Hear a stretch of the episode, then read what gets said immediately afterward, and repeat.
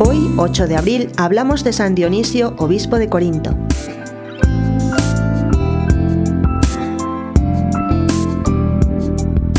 Dionisio fue uno de los más ilustres prelados y esclarecidos varones del siglo II. Los menologios griegos dan noticia de su condición episcopal y también Eusebio de Cesarea relata algo de su actividad al recogerlo en la historia eclesiástica como uno de los grandes hombres que contribuyeron a extender por el mundo el Evangelio.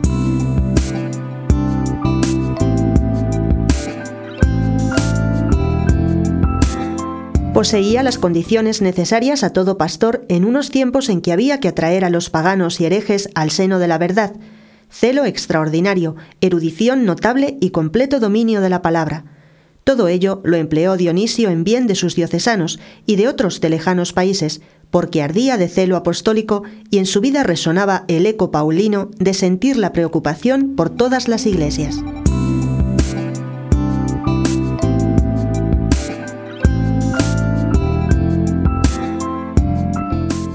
Sin moverse de Corinto, Dionisio ejerció un fecundo apostolado epistolar que no conoció fronteras.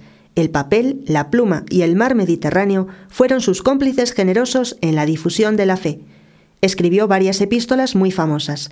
En una exhorta a la paz y la concordia, en otra se lamenta del descuido en la práctica de la religión y excita a los atenienses a que lleven una vida conforme en todo con el Evangelio. En las restantes trata diversos puntos doctrinales y combate las herejías de Marción y de los montanistas. A la Iglesia de Creta le da pistas para que sus cristianos aprendan a descubrir la estrategia que emplean los herejes cuando difunden el error.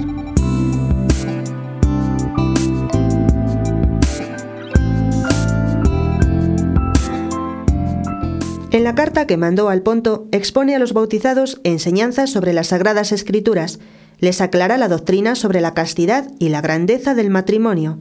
También los anima para que sean generosos con aquellos pecadores que arrepentidos quieran volver desde el pecado. Igualmente escribió carta a los fieles de Roma en tiempos del Papa Sotero. En ella elogia los notables gestos de caridad que tienen los romanos con los pobres y testifica su personal veneración a los vicarios de Cristo. Dionisio dio ejemplo de todas las virtudes y brilló en él gran espíritu de sabiduría y prudencia.